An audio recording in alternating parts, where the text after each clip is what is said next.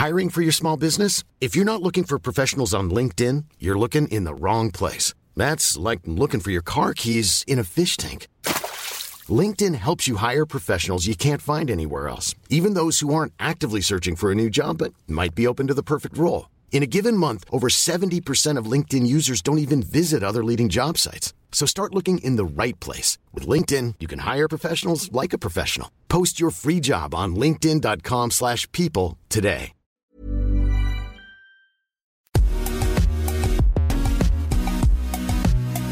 Bonjour à toutes et à tous, bienvenue dans Poulain Rafut, ravi de vous retrouver pour cette nouvelle émission avec bien sûr à mes côtés l'excellent Arnaud Beurdelet. Salut Arnaud Salut Raph, bonjour à toutes, bonjour à tous. Merci de m'accueillir encore une fois dans Poulain Rafut. Poulain Rafut, vous le savez, c'est le podcast qui rafute le rugby en long, en large et en travers celui que vous pouvez écouter dans votre salle de bain, sur votre vélo, dans votre voiture, dans le métro, partout où vous le souhaitez.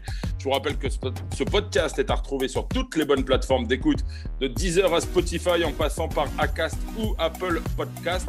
N'hésitez donc pas à filer 5 étoiles à notre ami Raph Poulain et à vous abonner. De cette façon, vous recevrez chaque semaine les derniers épisodes directement sur votre smartphone. Raph, je te repasse la main, je te laisse présenter notre invité du jour. Un invité prestigieux, un palmarès long comme le bras. Ça veut dire qu'il n'est pas tout jeune, notre invité, quand même. Hein.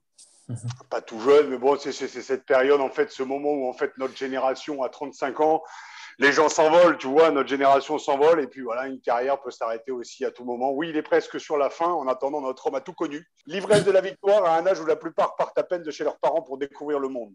Champion de France avec Perpignan à tout juste 23 ans, champion d'Europe à 29 ans avec le RCT. Il connaît aussi les défaites, et comme on dit, c'est dans l'échec et la remise en question qu'on reconnaît un homme bien fait capitaine d'une équipe de France qui a subi les maux d'un top 14 avide des stars étrangères, joueur emblématique d'une génération sacrifiée par des calendriers toujours plus remplis où la politique de l'homme en forme a pris le pas sur la construction d'un groupe sur la longueur. Ingrédient essentiel pourtant pour vivre ensemble, fédérer et construire des victoires. On pouvait dire au sortir de la Coupe du Monde au Japon que sa génération a mangé pendant près de dix ans une bonne tartine de merde et que la suivante pourrait surfer sur, les prises de conscience et les remises en question d'un système gangréné par les guéguerres entre la Ligue et la Fédé, oubliant ses soldats pourtant acteurs principaux sur le pré et considérés comme des pions interchangeables à souhait. Forcé de constater avec les résultats de la nouvelle génération que les leçons ont été tirées un peu tard malheureusement pour celles d'avant. Notre invité, au-delà du capitaine emblématique, est un joueur passionné, humble, stable, qui a pourtant affronté les médias, l'arrivée des réseaux sociaux, et son lot de bourreaux bien planqués. Parce qu'il en faut du courage et des épaules bien larges pour ce gosse de serré formé à Arles sur Tech pour affronter les 60 millions de sélectionneurs potentiels autoproclamés à chaque sortie de l'équipe de France.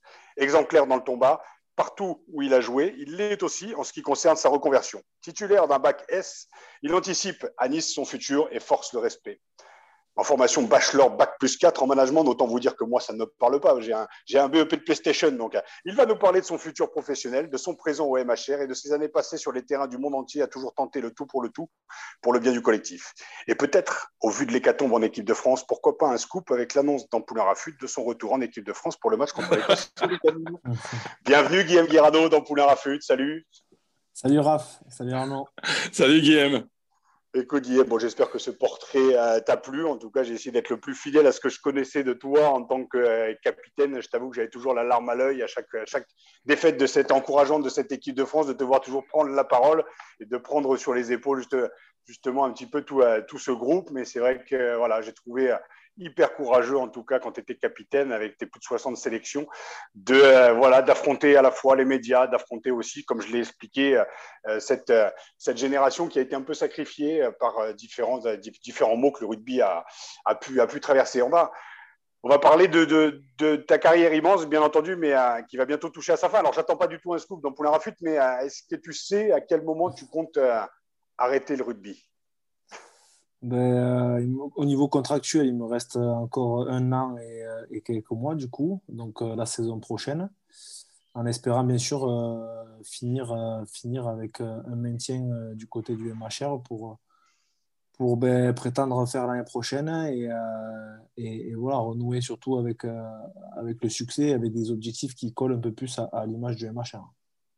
Guillaume, on a, parlé, on a eu la chance de recevoir Dimitri euh, Yashvili euh, la semaine dernière avec Raph. Euh, il parlait justement de cette, fin de carrière. il disait que c'était c'était pas une petite mort du sportif, que c'était une mort tout simplement. Est-ce que c'est un moment que tu appréhendes justement, que tu prépares? Bon, je pense que Dimitri est allé loin dans ses, propos parce que c'est vrai qu'en plus avec cette, période qu'on est en train de, vivre au niveau, au niveau de la pandémie, c'est des mots qui sont très très forts et très, très loin à l'emporter. Donc non, c'est sûr que c'est une petite mort parce que j'en ai beaucoup parlé avec les joueurs qui, qui m'ont encadré et qui m'encadrent encore au, quotidien, qui sont un peu plus âgés que moi et qui m'ont servi aussi de, rôle de, grand frère, comme Nicolas Mas, comme Thierry Dussautoir. Et, euh, et c'est vrai que ben, pour eux, ça leur a fait bizarre hein, d'un seul coup d'arrêter et de, de, plus trop savoir quoi faire parce que euh, d'un seul coup, on est, on, est, on est quand même guidé au quotidien par, par un groupe de 40 ou 60 personnes qui se suivent et qui vivent la même chose. Et d'un seul coup, ben, on, se retrouve, euh, on se retrouve tout seul et à vivre euh, comme, euh, comme tous les gens normaux. Donc, c'est vrai que c'est souvent vécu comme une claque, claque, comme une remise en question et surtout ben, remise aussi par rapport à savoir ce que l'on veut faire et ce que l'on sait faire. Donc, donc c'est sûr que c'est vécu comme une petite mort et surtout, ce qui est le plus dur, je pense, c'est de compenser avec, avec le fait de ne pas avoir cette adrénaline au quotidien, ces objectifs au quotidien, semaine par semaine. Euh, avec euh, à la fin, voilà, on sait qu'au bout de tant de matchs, il y a cette fin de saison qui arrive et qui, euh, qui vous quand même transcende et qui fait que, que souvent, ce sont des moments de joie et de partage avec, avec les gens qu'on côtoie au quotidien. Quoi. Donc, donc c'est sûr que ça sera différent et que, et que je pense que ça sera difficile de remplacer. Mais ce qui est sûr, c'est que je vais me lancer de nouveaux défis pour, euh, pour aller euh, ben, piocher au plus profond de moi-même, pour euh, ben, justement pour essayer de compenser avec cette adrénaline-là et, et d'avoir de nouveaux challenges. Et je pense qu'avec mes enfants, je, je, vais essayer de repousser les limites très très loin. Et voilà, je pense que en ce moment, par exemple, avec cette période qui est qui est plutôt sympa. le sport d'hiver, c'est vrai que refaire du ski avec, avec mes enfants et leur apprendre ce que j'ai pu vivre quand j'étais jeune, euh, c'est quelque chose qui, qui, peut, qui peut être aussi excitant. Donc, euh, il faut voir le bon côté des choses. Et, euh, voilà, c'est vrai que quand je commence à, me lever ces derniers temps, j'ai quand même très très mal au, niveau des articulations, au niveau, de, au niveau de mon corps. Donc, je pense que la première année, il me fera quand même le plus grand bien de pouvoir souffler et récupérer parce que c'est vrai, comme tu le disais, Raph, tout à l'heure, c'est vrai qu'on a, on a vécu sur des rythmes assez effrénés. Et je pense que mon corps a tiré euh, la sonnette d'alarme l'année dernière. Et, euh, même si j'en prends soin, il, essaye de, de, me le rendre, mais c'est pas facile tous les jours.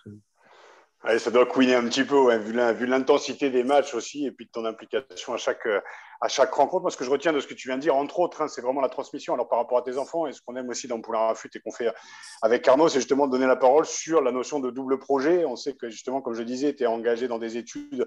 Aujourd'hui, oui, on peut parler de double projet. Comment tu arrives à mener à bien euh, à la fois euh, la cadence effrénée des entraînements aussi et des matchs euh, et ce double projet? Effectivement, tu as oublié de mentionner que j'avais eu un DUT au tout début de ma carrière, du coup. Excuse. Ou Non, c'est pas grave. c'est juste que, en fait, euh, euh, au début, j'avais prévu de le faire sur, euh, sur trois ans. Normalement, c'est en deux ans. Et du coup, avec, avec le rugby, j'ai dû le reporter en quatre ans parce que c'est à mes tout débuts où, où j'ai commencé à être professionnel et, et j'intégrais de plus en plus le, groupe professionnel de, de l'USAP, du coup, et, et je jouais de plus en plus. Donc, j'ai dû le faire en quatre ans. Et c'est vrai qu'à l'issue, je n'ai pas été dégoûté, mais on va dire que, ça me prenait tellement de temps que c'était quand même compliqué à suivre. J'étais content d'avoir validé et content d'avoir eu mon DUT, mais je l'avais fait à 4 ans. Et euh, c'est vrai que c'était compliqué parce que j'avais jamais de vacances, j'avais jamais de récup. Euh, les seuls moments de libre que l'on c'est pour compenser et rattraper le retard. Et euh, malheureusement, je me suis arrêté au DUT, alors que j'aurais peut-être pu aller chercher une licence ou même aller approfondir autre part. Et euh, ça s'est fait un peu par opportunité parce que j'ai euh, fait euh, quelques conférences auprès de l'EDEC en tant que ben, joueur international et capitaine d'équipe de France. Et je suis intervenu sur, sur des séminaires comme ça où c'était intéressant d'échanger, de partager. Et le directeur, M. Cusry, qui m'a proposé en fait le, le programme qui, qui, proposait à plusieurs joueurs de, de, de, haut niveau et des sportifs de haut niveau. Et du coup, ben, ça m'a fait réfléchir. Et c'était il y a un an et demi, deux ans. Donc, c'était juste avant la Coupe du Monde.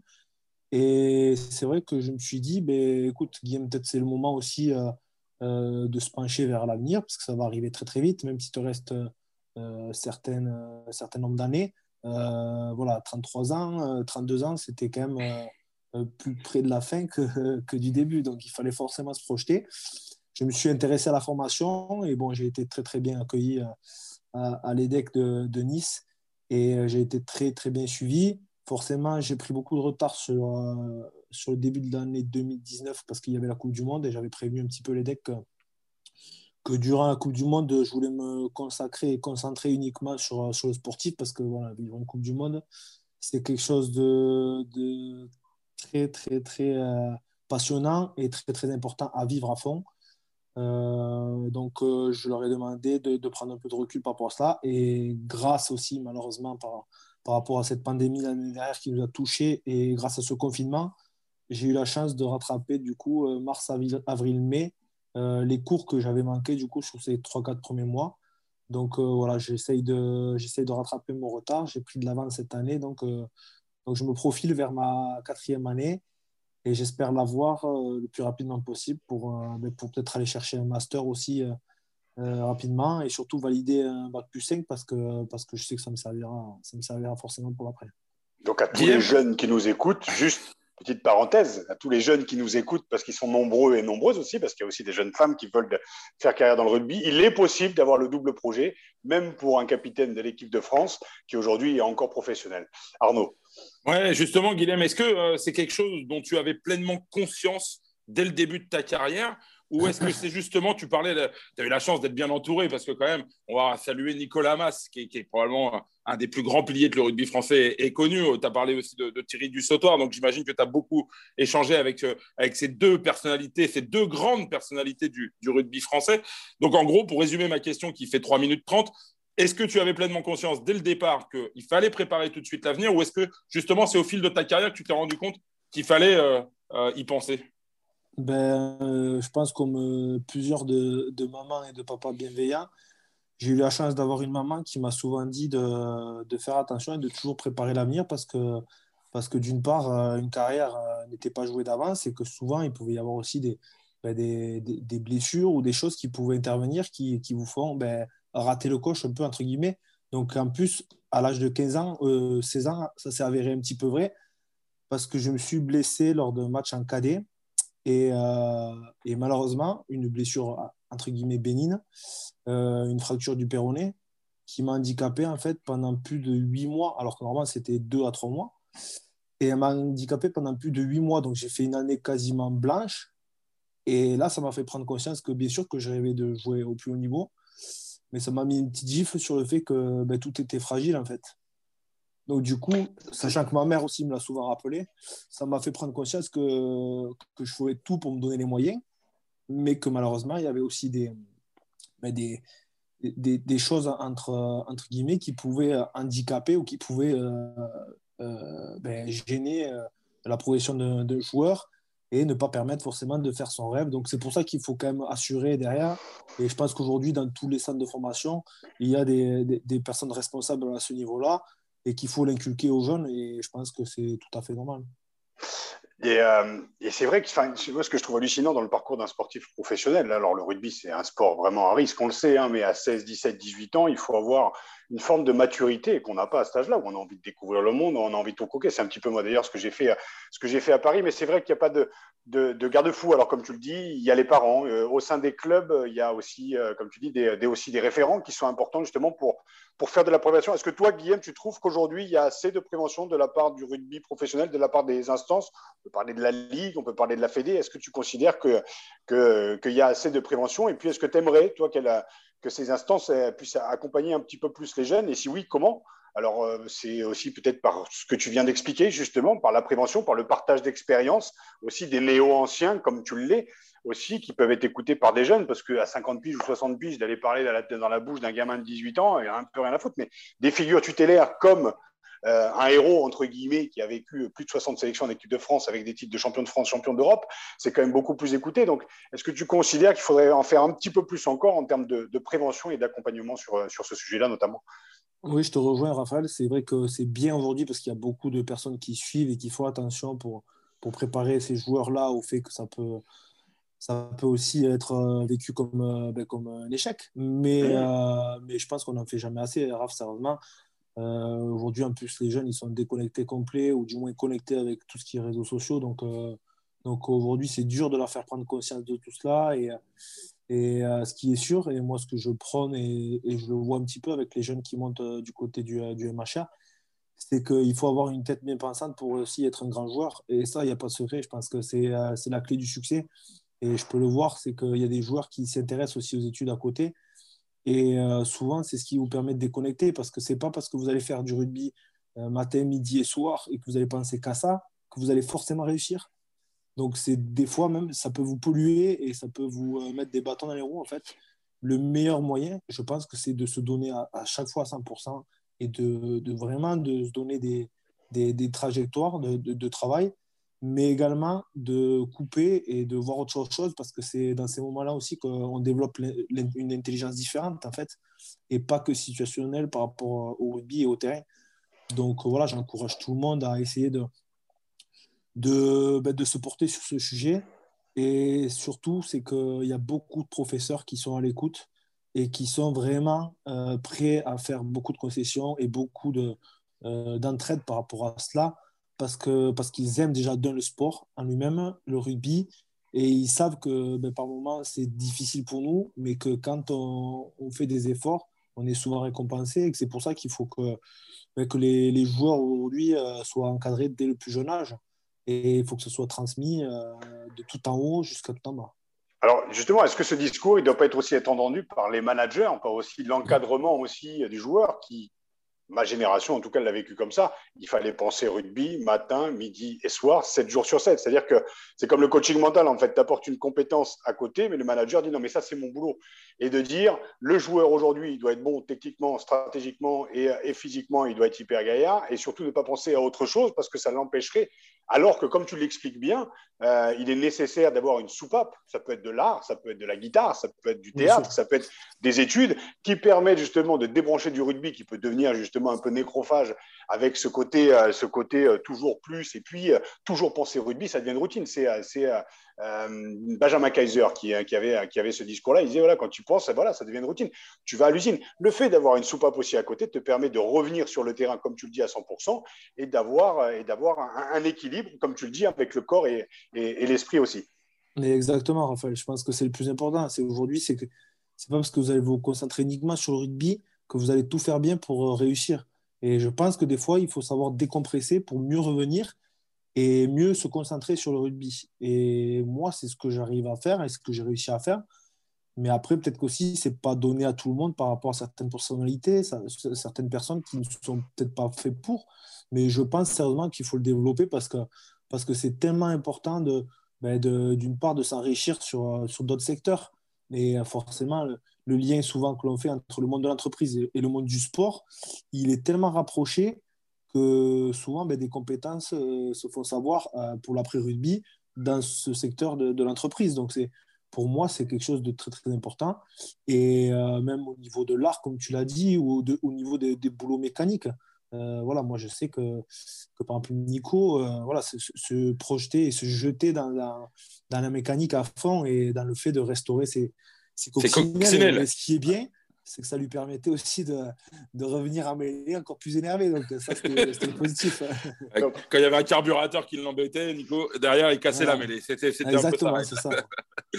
bon, il est formidable, Guillaume Guirado, parce qu'il devance les questions. On sent, on sent l'expérience. Il en a fait quelques-unes des conférences de presse avec Guy Noves, donc euh, il sait un peu comment ça fonctionne. On voulait lui demander si, euh, voilà, on dit souvent qu'un des hommes mieux éduqués font, font de meilleurs joueurs. il a répondu, à, il a devancé notre, notre question. Mais du coup, elle est une petite question un peu vacharde quels sont les, joueurs aujourd'hui euh, qui, à ton sens, physiquement, n'ont rien à faire en top 14, mais qui, par leur intelligence, finalement, compensent?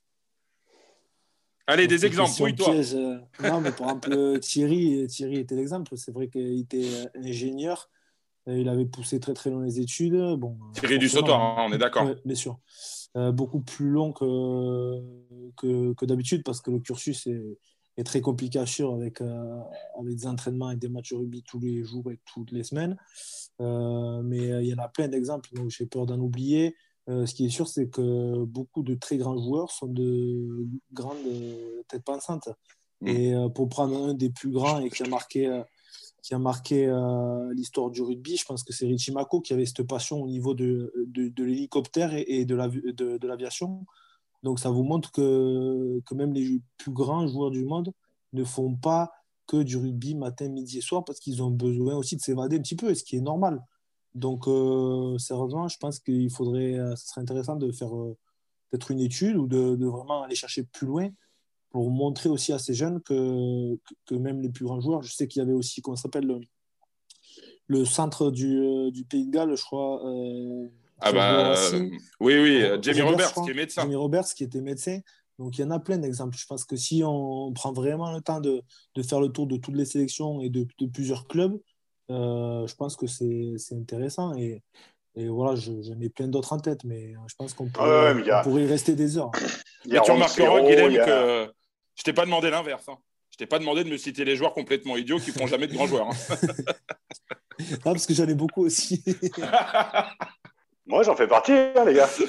ah non, je pensais pas à toi, Raph. Lucide, lucide sur la situation, lucide sur l'homme. Guillaume, juste une petite question. Euh, euh, moi, ce que j'aimerais savoir, c'est quand, quand, quand, tout s'arrêtera. Alors, c'est, c'est, on le sait, ce sera le plus tard possible et je te le souhaite sincèrement parce que même à 40 ans, pour arrêter depuis 15 ans, ça manque encore. Donc, euh, ce manque-là, on ne pourra jamais le remplacer. Mais qu'est-ce que, qu'est-ce que tu raconteras à tes petits-enfants? Tu as connu des gloires immenses, je l'ai dit, champion d'Europe, euh, champion de France avec une génération absolument géniale en 2009 avec, avec Perpignan, mais aussi des bas et des très bas. Et comme je le dis, c'est vraiment, et, on le sent dans ton discours, quoi, voilà, une tête bien faite, c'est aussi de connaître l'échec et d'arriver dans cette blessure à 16 ans, mais aussi les défaites avec l'équipe de France, c'est aussi dans l'échec qu'on se, se construit en tant qu'homme. On a du mal avec l'échec, on a du mal avec la vulnérabilité aussi dans notre sport, de, de, de mecs invulnérables qui ont des couilles du cœur, on le sait. Mais mmh. moi, ce que j'aimerais savoir, c'est, voilà, je sais que tu as deux enfants, moi j'ai deux fils aussi.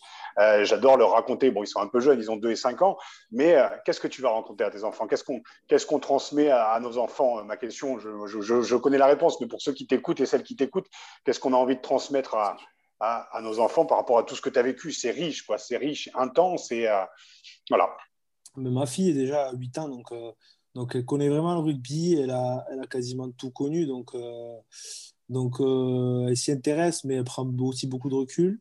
ce qui sera difficile et qui sera délicat, c'est pour mon fils, parce que du coup, il a deux ans et demi, et pour l'instant, il est venu me voir peut-être une fois ou deux à cause aussi de, de, la pandémie.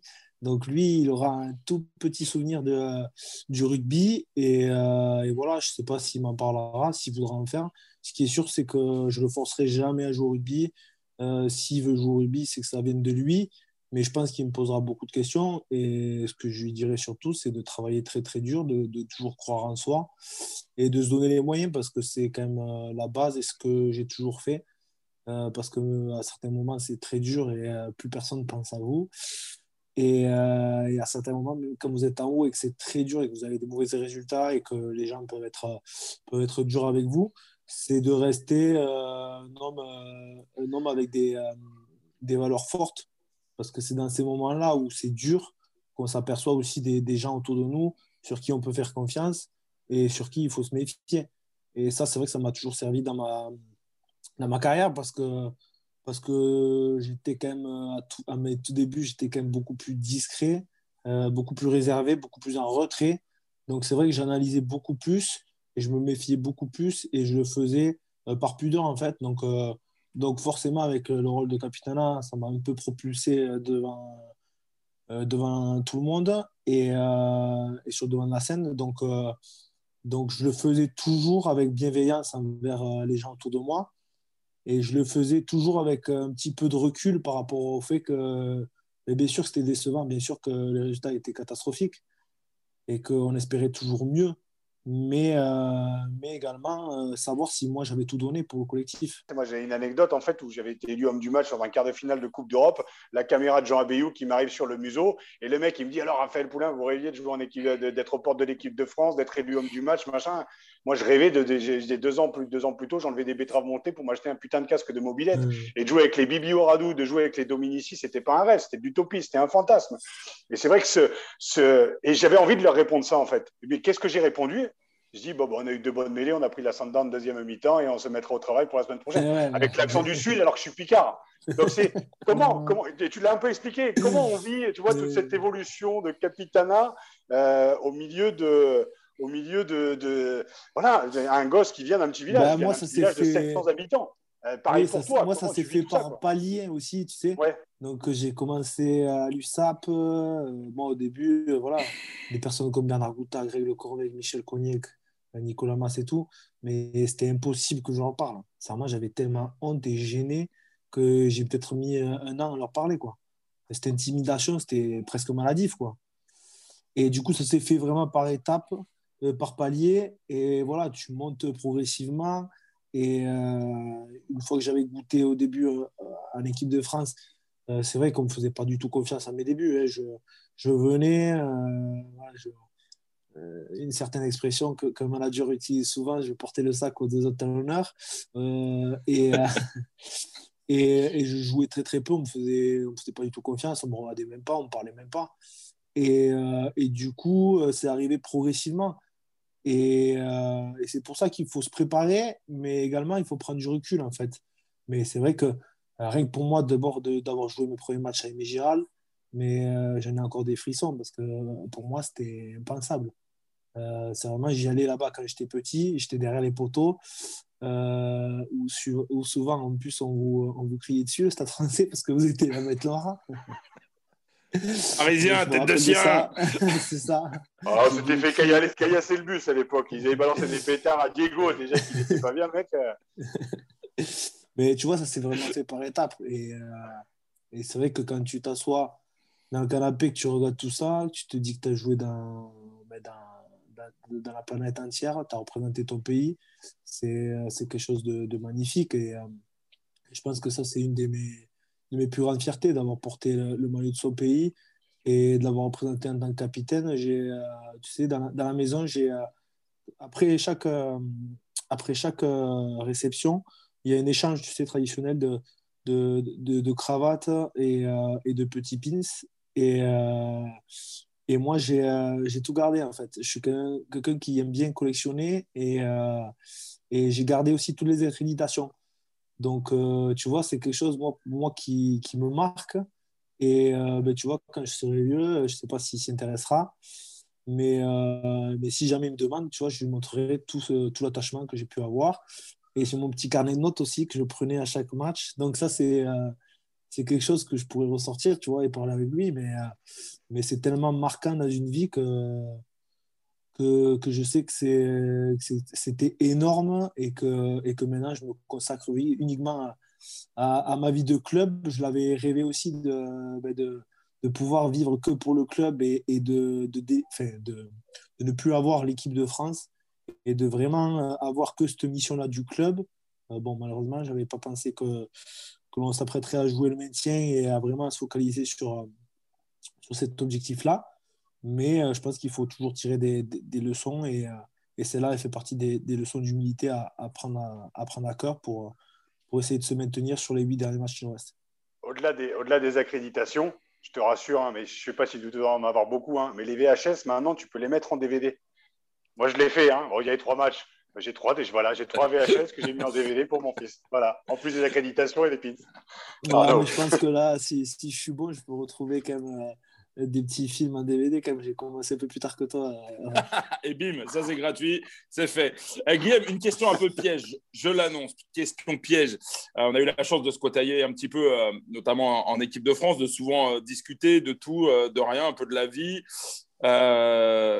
Est-ce que tu peux nous dire comment tu as vécu ta nomination au, rôle de, capitaine de l'équipe de France? Et surtout, j'aimerais que tu nous racontes en toute intimité, puisqu'on est entre nous, comment tu étais lorsque tu t'es assis les premières fois à côté de Guy Noves lors des conférences de presse? C'était assez, euh, assez émouvant, tu vois, parce que la relation elle s'est faite euh, progressivement je le connaissais très très peu, tu vois, juste euh, du fait d'échanger impressionnant. match ou de dire bonjour, ben, forcément qu'il est impressionnant. Sachant qu'il ben, y avait beaucoup de, beaucoup de sondages, beaucoup de questions autour de cela. Euh, moi, j'ai essayé de rester focalisé sur mon club de, Toulon à l'époque. Et c'est vrai qu'il m'avait, il m'avait appelé, je crois que c'était une semaine ou deux avant de monter un rassemblement à l'équipe de France. Et il m'avait dit, bon, voilà, je sais que tu entends beaucoup de bruit. Euh, et euh, bon, voilà, je, je, compte sur toi pour être, pour être le capitaine, mais j'ai envie, j'ai envie de te connaître avant cela. j'ai entendu beaucoup de, beaucoup de, de, bons échos sur toi et, et c'est vrai que de, de t'avoir enfin, affronté plusieurs fois, je sais que tu es un joueur de caractère et il va en falloir pour, pour relever cette mission parce qu'on parce qu'on est ensemble dans ce nouveau projet. Et bon, il m'avait dit, forcément, j'aurais préféré te le dire en face, mais bon, c'est délicat en ce moment euh, pour, pour tout le monde, donc voilà. Et je lui avais répondu, oui, ben, merci beaucoup de me faire confiance. Donc, euh, il me tarde une chose, c'est de, de, pouvoir se rencontrer pour échanger, pour apprendre à se connaître. Et, euh, et c'est vrai que ça s'est fait rapidement. Et en plus de ça, normalement, vous connaissez le protocole, c'est que on fait la première semaine on fait la première semaine d'entraînement, donc c'est beaucoup de, de, nouvelles choses à, apprendre, à, connaître au niveau du système, au niveau des joueurs, au niveau de la mise en place, tout ça. Et euh, juste après, normalement, le lundi ou le mardi avant le premier match, on monte en Angleterre et on fait la présentation du tournoi. Et donc, du coup, là, on se retrouve euh, en tête à tête pendant tout le voyage. Quoi. Et, euh, et de suite, il s'est installé une super relation où j'ai vraiment appris à le connaître. Et bon, ça, je ne l'ai jamais dit, mais c'est vrai que, que, Guy, en fait, me faisait penser énormément à, à, mon oncle, en fait, un de mes oncles. Et euh, du coup, ça m'a permis vraiment d'avoir une relation saine, forte. Et euh, bon, forcément, j'écoutais plus que, que, ce que je parlais parce que vu mon côté un petit peu intimidation, euh, j'étais ben, j'étais content de, voilà, de, faire partie de, déjà de l'équipe de France parce que, parce que j'avais eu un paquet d'années de, de, de, disette et encore plus en être le capitaine. Donc voilà, j'étais vraiment euh, prêt à tout entendre et j'avais cette soif-là. Et, euh, et, ça s'est construit comme ça au fur et à mesure. Et euh, voilà, c'est que des bons souvenirs aujourd'hui.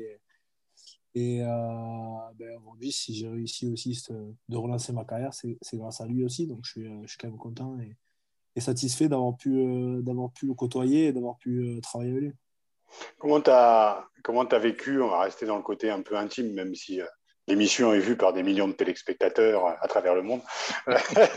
euh, comment tu as vécu l'éviction de, de Moi, j'ai tenté de le, de le, défendre parce que on a trouvé, enfin, j'ai trouvé que la forme était euh, pas très cavalière, hein, mais pour rester poli. Hein, bien sûr.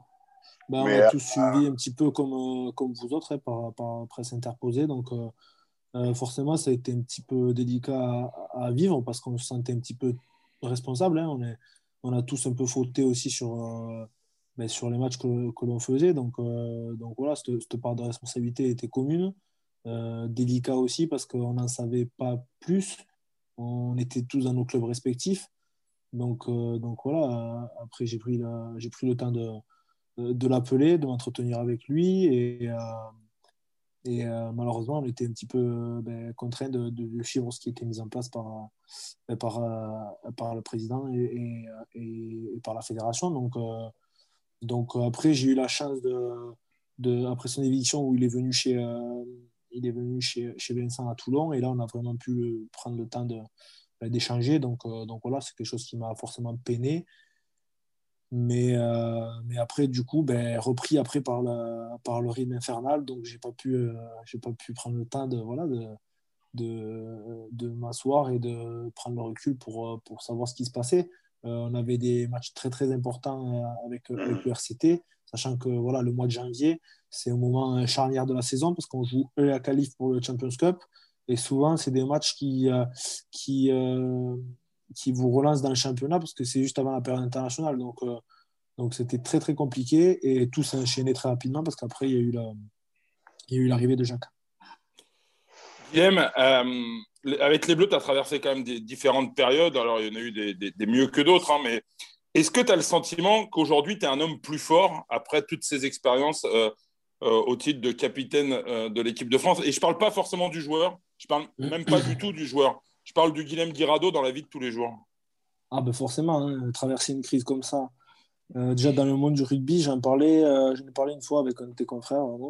Euh, c'est vrai que ben, malheureusement, la seule personne qui est restée et, qui a dû traverser tout cela, c'est moi parce que durant le mandat des quatre ans, ça n'était jamais arrivé qu'il y ait eu deux présidents qui se succèdent et deux voire trois entraîneurs sélectionneurs qui, qui passent. Donc, euh, donc voilà, au milieu de tout cela, euh, j'y étais. J'ai beaucoup appris, j'ai beaucoup regardé. Et du coup, ben, je me suis aussi beaucoup renseigné sur et beaucoup fait, voilà, fait, fait de constats sur, sur cette situation-là. Et forcément, quand, tant qu'homme, elle m'a appris beaucoup de leçons de la vie. Et c'est pour ça que j'en suis ressorti plus fort et que, et que souvent je l'ai rappelé parce que pour moi, c'est important de, de rester l'homme que je suis et ne jamais jouer un double jeu, euh, rester transparent. Et, euh, et voilà, c'est quelque chose qui m'a servi pour, euh, pour le quotidien dans ma vie, même si ça a fait mal plusieurs fois. voilà, je pense que.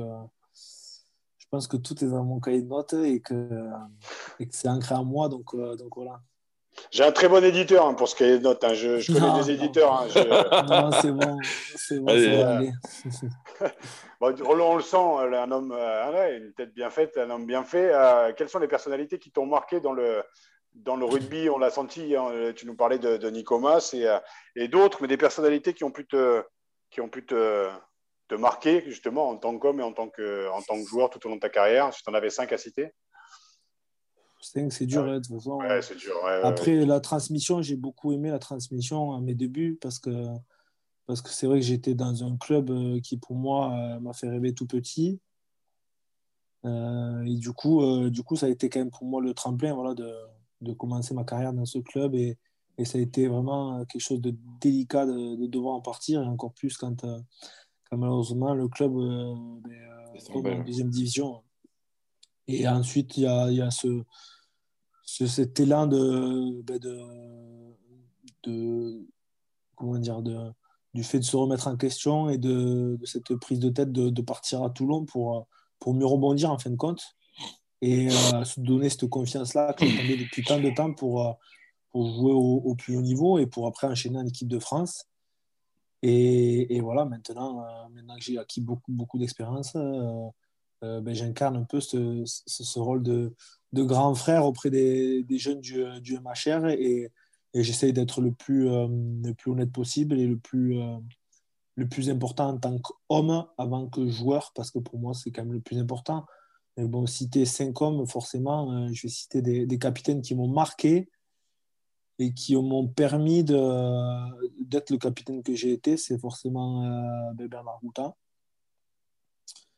Nico Mas, parce que c'est mon frère. Donc voilà, c'est une personne avec qui j'ai partagé ma chambre un paquet d'années. Et voilà, je le considère vraiment comme mon frère et, euh, je sais que c'est réciproque parce qu'on s'apprécie énormément et nos familles se, se suivent mutuellement, donc c'est quelque chose d'important. Après, euh, forcément, euh, ben, il y a le duo Bernard-Mourad parce que c'est vrai que quand je les ai rencontrés, ça a été quelque chose de, de très très fort et qui m'ont redonné cette petite confiance que, pas que j'avais perdue, mais que, mais que je n'arrivais pas aussi à, à, transmettre et à montrer sur le terrain. Euh, il y a Mathieu, forcément, Bastaro, qui est aussi euh, le petit frère, même s'il est plus costaud que moi et, plus grand. Et une dernière, euh, c'est dur de, de, citer tout le monde, mais je vais en oublier, je sais. Donc, donc voilà, une dernière avec qui, avec qui j'ai beaucoup appris, j'apprends énormément aujourd'hui sur ma fin de carrière, c'est Loulou Picamol où, euh, où c'est vrai qu'on était de la même génération, mais, euh, mais on, se connaissait, euh, connaissait très très peu.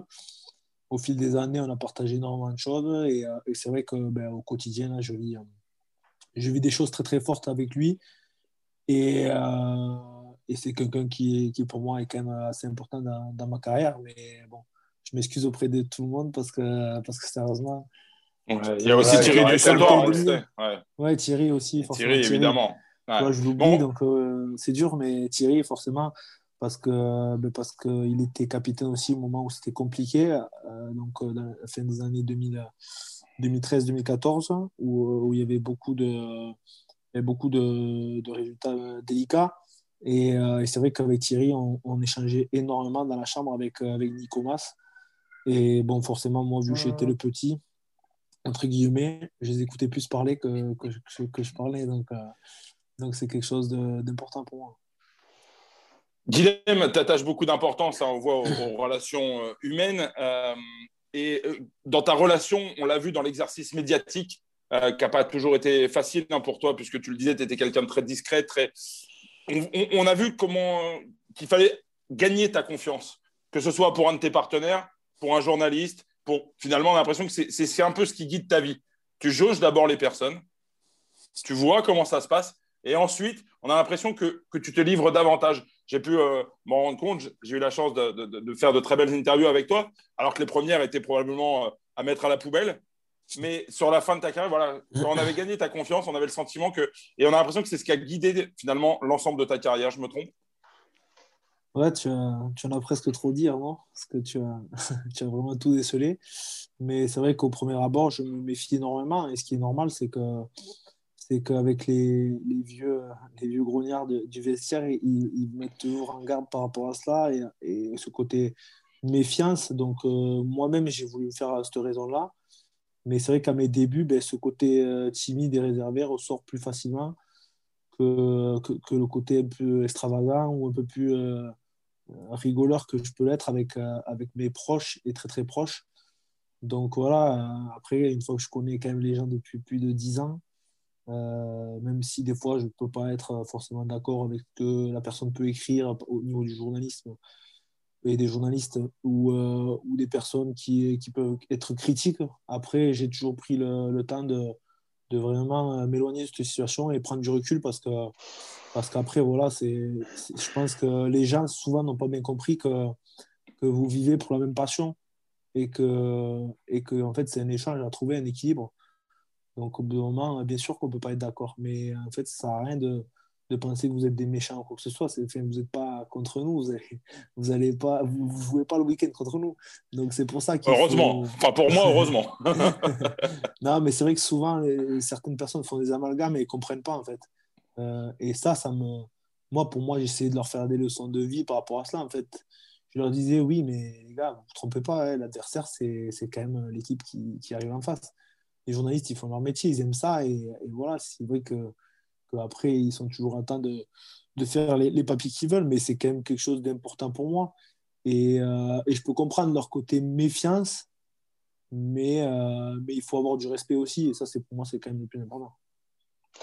Hier, on va parler deux secondes de, de Montpellier quand même, qui a vécu une période très très compliquée, comme vous l'avez dit. Vous deviez être dans les six, vous faites partie quand même des gros, des, un peu des, des mastodontes quand même de ce, de ce top 14. Et euh, voilà, on était un peu euh, tous, je pense, euh, que ce soit les fans, que ce soit voilà, les, les, les, supporters de toutes les équipes, de voir le MHR en difficulté comme ça, et pourtant avec une armada de joueurs internationaux à l'intérieur. Est-ce que tu peux nous, voilà, nous raconter, nous, en tout cas nous expliquer comment une équipe aussi solide et aussi expérimentée quand même, avec des joueurs, je l'ai dit, de classe internationale, euh, comment vous avez pu connaître autant de, autant de, déboires sur ce début d'année? Est-ce que c'est le Covid? Est-ce que c'est l'organisation? Est-ce que c'est une question de génération?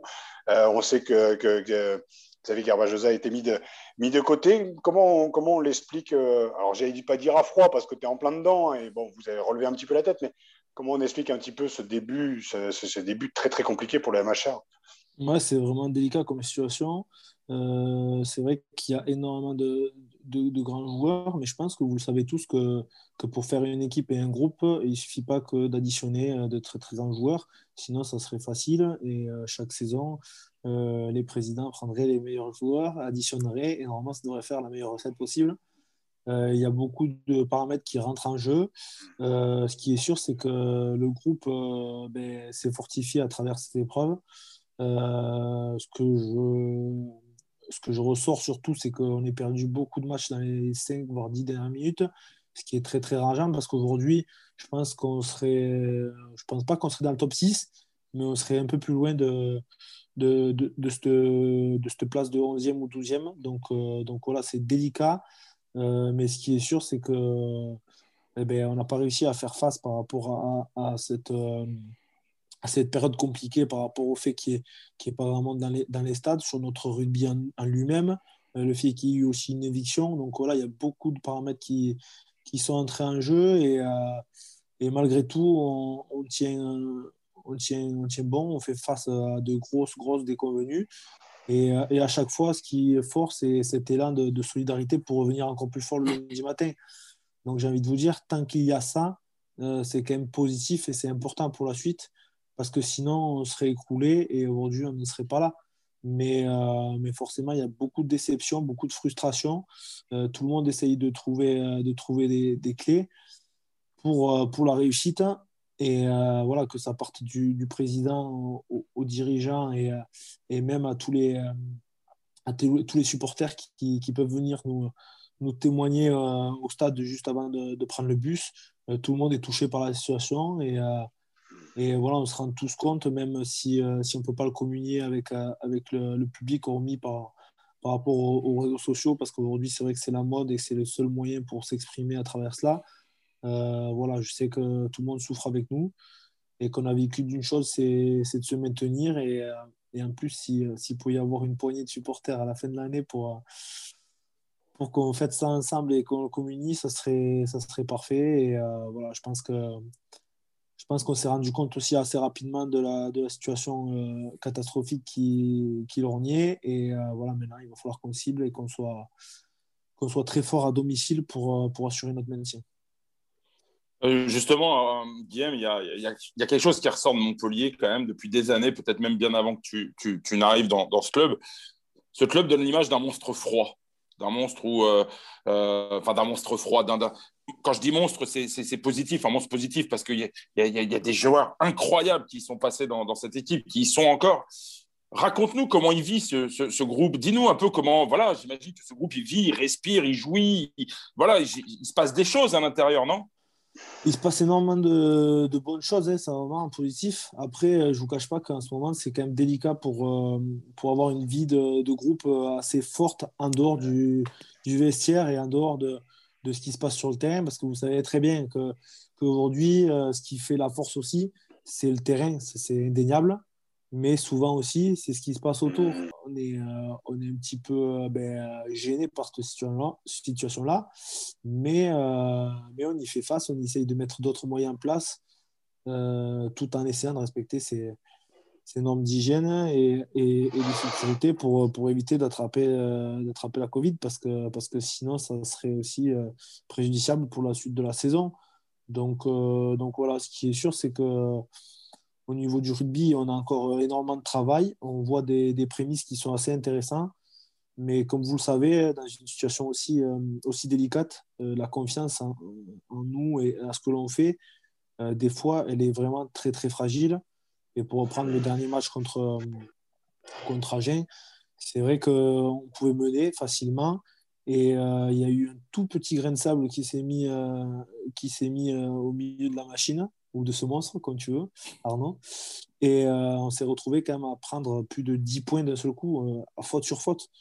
Donc voilà, c'est là où il va falloir qu'on réussisse à, à, trouver ces clés pour, pour justement rester dans notre match, rester dans cette force qui peut, qui peut être la nôtre et que l'on démontre que par bout de match ou par, par petite minute euh, sur, euh, sur, tout, euh, sur tout un match. Donc, donc voilà, en, tout cas, ce qui est sûr, c'est qu'on s'efforce à trouver des solutions et, et à trouver de l'entraide entre nous parce qu'on sait très bien que souvent, c'est les joueurs et les 23 qui seront sur la feuille qui, qui vont devoir faire face. Et Guillaume, on va parler juste deux secondes quand même de, de l'équipe de France. Il y a un match ce week-end, le, le, le, France-Écosse. Alors les cartes sont un petit peu redistribuées parce que tu l'as vu, il y a une, une cinquantaine de cas de Covid. Bon, sur une équipe de 30, euh, non, il y a beaucoup de cas de Covid. Hein. Donc, c'est pour ça que la blague de dire que tu allais revenir en équipe de France, on, imagine que non. Mais, mais euh, comment tu vis justement cette nouvelle génération? Comment tu la, tu la vois? Parce que la tartine, la tartine de merde que j'ai mis dans le portrait, euh, ça, ça sortait pas de moi. Je sais que tu l'avais sorti parce que au bout d'un moment, et c'est vrai, le constat, il était froid, il était clair au sortir de ta carrière internationale. Vous aviez mangé la tartine de merde, certes, vous aviez une part de responsabilité, il est clair sur le terrain, mais qu'il y avait aussi tous ces éléments que j'ai tenté de citer dans le portrait, aujourd'hui, il y a une nouvelle génération, il y a un nouveau staff. Tu as connu Fabien Galtier aussi avec l'équipe de France euh, lors, de, lors de la Coupe du Monde.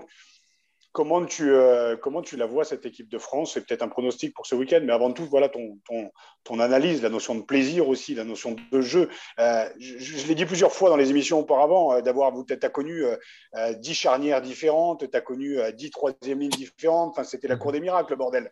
Aujourd'hui, on installe les mecs à leur poste, il y a un putain de potentiel, mais comme ta génération, sauf qu'ils ne savaient pas faire avant les leçons ont été tirées maintenant. Comment tu la vois, cette, cette équipe de France Qui a pas un peu de, de regret de ne pas être. Voilà, de, de, putain. Non, pas de regret parce que, parce que j'ai vécu avec ma génération et que c'est comme ça. Ce qui est sûr et ce qui est évident, c'est que j'ai vu euh, tous les joueurs qui, qui jouent régulièrement maintenant, que je les ai vus ben, arriver en équipe de France aussi. Donc, euh, forcément, ça donne un coup de vieux. Mais euh, je suis content pour eux. Je suis peiné, par contre, pour les joueurs qui ont, eu, qui ont attrapé la Covid, les pauvres parce que ne pas mm. pouvoir vivre une sélection par blessure, ça peut arriver. Mais à travers un virus comme ça, aujourd'hui, je pense que personne, personne ne, pouvait, ne pouvait le déceler. Et voilà, je pense que c'est triste aujourd'hui, même s'il si, faut faire très attention. C'est pas ça que je dis, c'est que, que de, de, ne pas jouer un match pour son pays à cause de cela, c'est quand, même, euh, c'est quand même difficile à, recevoir. Hein. Mais après, ce qui est sûr, c'est, que, c'est qu'ils ont un groupe fort et un groupe aussi qui a, qui a connu ces, ces moments délicats. Et quand je m'étais adressé à eux à la fin de la Coupe du Monde, je pense que le, discours avait résonné et c'est tant mieux parce que, parce que c'était aussi pour qu'ils se, pour qu'ils se rendent compte de la situation et pour qu'ils prennent conscience aussi de, des moyens que l'on avait. Parce que parce que malheureusement, on faisait des, ben, un petit peu comme à Montpellier, on faisait des bons petits bouts de match, mais euh, à l'arrivée et, au bout du, du, match, au moment le plus important et le plus opportun, c'était de le gagner. Et ça, malheureusement, à chaque fois, on trébuchait devant la ligne hein, ou on, se, prenait les, les, pieds dans le tapis. Donc, euh, donc voilà, je suis très très content pour tous les joueurs. Euh, j'envoie souvent des petits messages à Charles aussi parce que parce que je sais ce qu'il est en train de vivre et ce qu'il fait, c'est très très bien.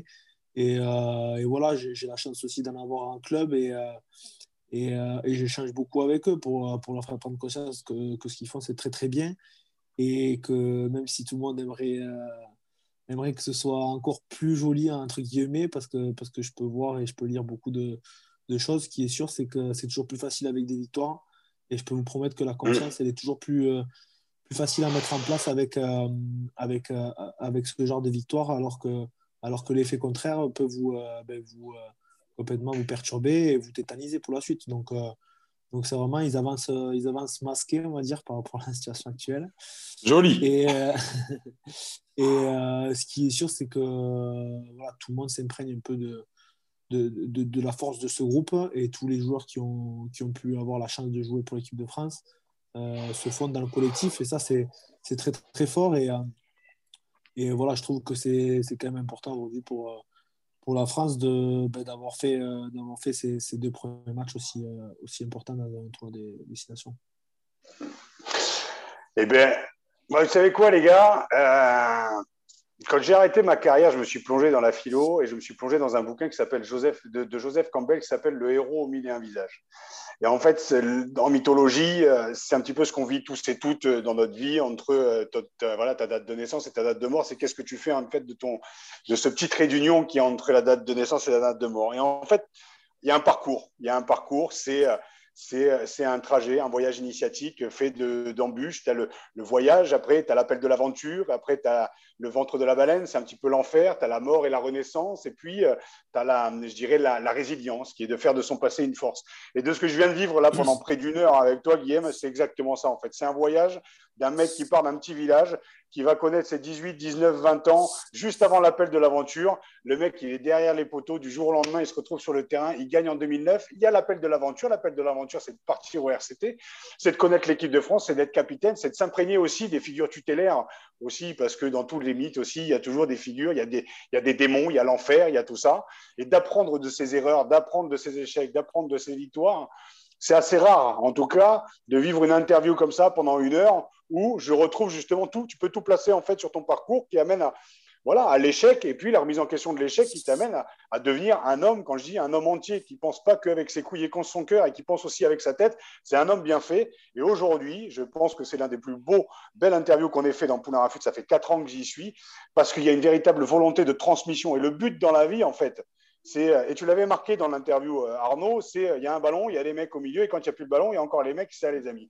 Et qu'aujourd'hui, ce parcours d'homme, c'est ça qui doit inspirer la nouvelle génération, et c'est ce qui donne du sens. Et surtout dans une période de Covid où on ne se voit pas, où eh ben, l'échange, il est important. Et d'avoir des mecs comme ça qui peuvent t'inspirer en une heure de temps et te faire réfléchir sur ta vie pour ah ben, accepter l'échec, la vulnérabilité, te remettre en question et en sortir grandi malgré les défaites aussi parce que tu en as connu beaucoup. Guillaume, sincèrement, merci. Ce n'est pas du tout préparé ce que je viens de vous raconter, mais je le ressens comme ça. Je trouve ça très, très fort. J'ai eu la chance de tomber sur ce bouquin et j'ai la chance de rencontrer des mecs qui peuvent encore m'inspirer aujourd'hui. Et été ravi, en tout cas, de te, de te recevoir. J'arrête là. À toi, Arnaud. ouais, non, ben moi, un, grand merci. Moi, j'étais convaincu. Alors, moi, j'ai pas eu la chance de, de lire des bouquins de philosophie. J'en suis désolé, Raph. Mais j'étais convaincu. Je, je te dédicacerai le mien. Avec grand, grand plaisir. Mais, euh, je, je vais te l'envoyer, promis. c'était pour moi une évidence. Euh, je vais peut-être raconter une anecdote qui plaira pas à Guilhem, mais pour moi, Guillaume Guirado est une des personnes pour qui j'ai le plus grand respect pour la simple et bonne raison que Guillaume Guirado, en tant que capitaine de l'équipe de France, a connu des attaques venant de l'extérieur, a connu des attaques venant de l'intérieur, a connu des défaites, a sur son carnet probablement des milliards et des milliards de choses qui valeraient euh, des pépites pour euh, tout bon journaliste. Et Guillaume Guirado, malgré tout ce qu'on a pu dire sur lui, malgré tout ce qu'on a pu essayer de lui faire, n'a jamais, mais alors jamais rien dit, pas un mot de travers sur l'équipe de France, ni sur les gens qui l'incarnent, ni sur les gens qui la dirigent. Et ça, ça mérite le respect. Merci pour ces éloges tous les deux. Je suis très content d'avoir partagé ce moment. Je ne vous cache pas que j'aurais aimé, aimé le vivre euh, eh ben de vis-à-vis euh, par rapport à vous parce que je, préfère ce, rapport, on va dire, euh, et, et voilà, cet échange, on va dire, de visu. J'attache beaucoup d'importance par rapport à cela, vous l'avez bien ressenti. du coup, ben, Raph, je veux bien que tu m'envoies un livre dédicacé parce que là, je finis l'art de la guerre, tu vois. Le mien ou le, bouquin de Campbell? Le tien, je l'ai ah. déjà lu. Donc, je vais, non, je vais te l'envoyer, promis. Joseph Campbell, le héros Ménavillage. village. Je le. Je, je, je, finis l'art de la guerre, là. Je ne sais pas si, euh, si tu vois... Je l'ai là, je suis en train de lire, là. C'est très bon aussi, tu vois. Pour se préparer à la guerre, il n'y a pas mieux. Et euh, voilà, j'espère que, que l'équipe de France se prépare à la guerre pour, euh, pour le match contre l'Écosse parce que c'est le match charnière, c'est celui-là du milieu. Et ben, à tous les deux, je vous dis merci beaucoup. Et j'espère vous revoir au plus vite et surtout sans les masques parce que ça commence à bien faire. Avec une bonne bière et quelques rondelles de saucisson. Exactement. Et tu as vu, as vu comme tout bon joueur qui se respecte, le mec, on lui envoie des éloges et à la fin, de quoi il parle? Il parle du collectif. Et ça, c'est génial. Merci beaucoup, en tout cas, Guillaume. C'était un super moment. Arnaud, super. merci beaucoup. Et nous, on se retrouve la semaine prochaine pour un nouveau numéro. Je vous souhaite un très bon week-end rugby. Éteignez vos téléphones, regardez par la fenêtre. La vie, elle est belle. À la semaine prochaine. Allez, ciao.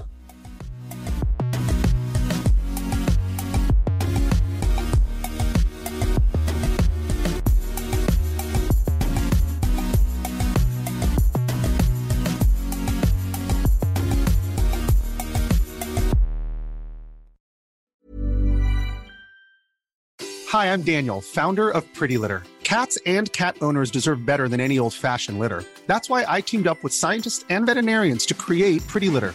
Its innovative crystal formula has superior odor control and weighs up to 80% less than clay litter.